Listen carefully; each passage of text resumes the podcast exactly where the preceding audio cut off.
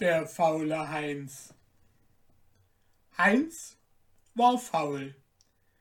Und obgleich er weiter nichts zu tun hatte, als seine Ziege täglich auf die Weide zu führen, so seufzte er dennoch, wenn er nach vollbrachtem Tagewerk abends nach Hause kam.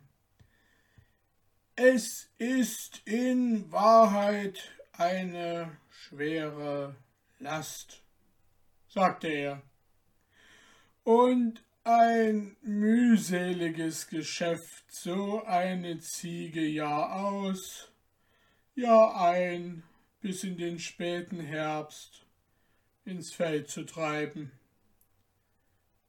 Und wenn man sich dabei noch hinlegen und schlafen könnte, aber nein, da muss man die Augen aufhaben, damit sie die jungen Bäume nicht beschädigt, durch die Hecke in einen Garten dringt oder gar davonläuft.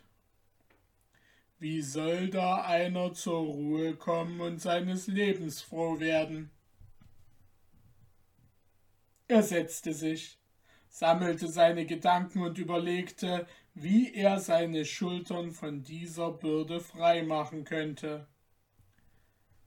Lange war alles Nachsinnen vergeblich, plötzlich fiel's ihm wie Schuppen von den Augen. Ich weiß, was ich tue. Ich heirate die dicke Trine, die hat auch eine Ziege und kann meine mit austreiben, so brauche ich mich nicht länger zu quälen. Hans erhob sich also, setzte seine müden Glieder in Bewegung, ging quer über die Straße, denn weiter war der Weg nicht, wo die Eltern der dicken Trine wohnten, und hielt um ihre arbeitsame und tugendreiche Tochter an. Die Eltern besannen sich nicht lange, gleich und gleich gesellt sich gern, meinten sie, und willigten ein.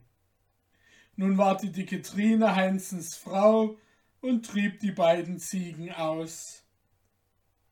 Heinz hatte gute Tage und brauchte sich von keiner anderen Arbeit äh, zu erholen, als von seiner eigenen Faulheit.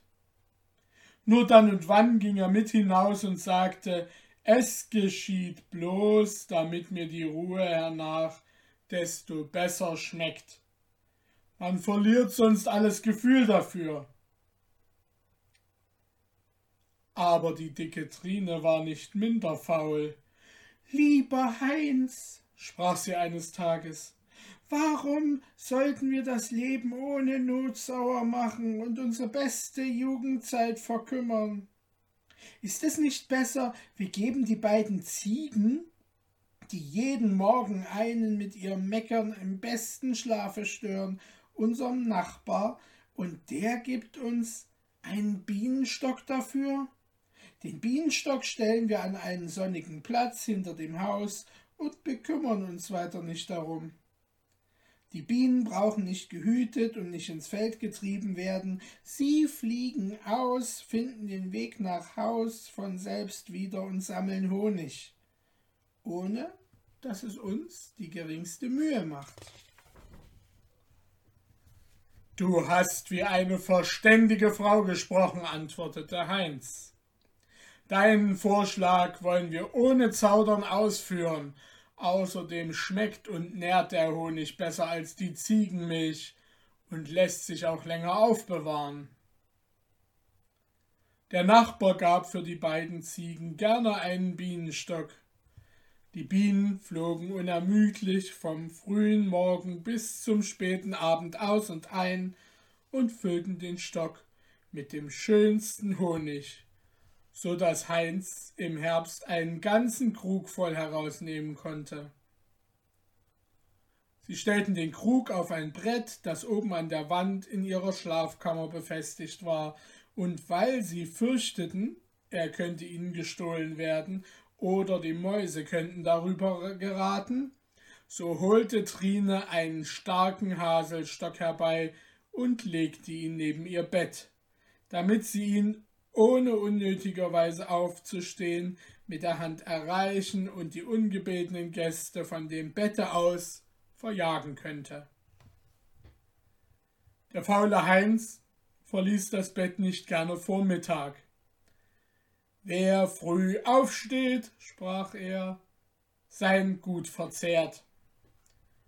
Eines Morgens, als er so am hellen Tag noch in den Federn lag, von dem langen Schlaf ausruhte, sprach er zu seiner Frau Die Weiber lieben die Süßigkeit, und du naschest von dem Honig. Es ist besser, ehe er von dir allein ausgegessen wird, dass wir dafür eine Gans mit einem jungen Gänslein erhandeln. Aber nicht eher, erwiderte Trine, als bis wir ein Kind haben, das sie hütet. Soll ich mich etwa mit den jungen Gänsen plagen und meine Kräfte dabei unnötigerweise zusetzen? Meinst du, sagte Heinz, der Junge werde Gänse hüten heutzutage, gehorchen die Kinder nicht mehr. Sie tun nach ihrem eigenen Willen, weil sie sich klüger dünken als die Eltern. Gerade wie jener Knecht, der die Kuh suchen sollte, und drei Amseln nachjagte.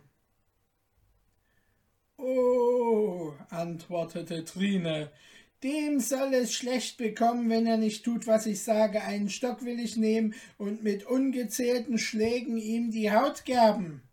Siehst du, Heinz? rief sie in ihrem Eifer und fasste den Stock, mit dem sie die Mäuse verjagen wollte. Siehst du, so will ich auf ihn losschlagen. Sie holte aus, traf aber unglücklicherweise den Honigkrug über dem Bette. Der Krug sprang wieder die Wand und fiel in Scherben herab, und der schöne Honig floß auf den Boden. Da liegt nun die Gans mit dem jungen Gänslein, sagte Heinz und braucht nicht gehütet werden, aber ein Glück ist es, dass mir der Krug nicht auf den Kopf gefallen ist. Wir haben alle Ursache, mit unserem Schicksal zufrieden zu sein. Und da er in einer Scherbe noch etwas Honig bemerkte, so langte er danach und sprach ganz vergnügt Das Restchen, Frau, wollen wir uns noch schmecken lassen, und dann nach dem gehabten Schrecken ein wenig ausruhen. Was tut's, wenn wir etwas später als gewöhnlich aufstehen? Der Tag ist doch noch lang genug. Ja, antwortete Trine, man kommt immer noch zu rechter Zeit. Weißt du, die Schnecke war einmal zur Hochzeit eingeladen, machte sich auf den Weg, kam aber zur Kindstaufe an.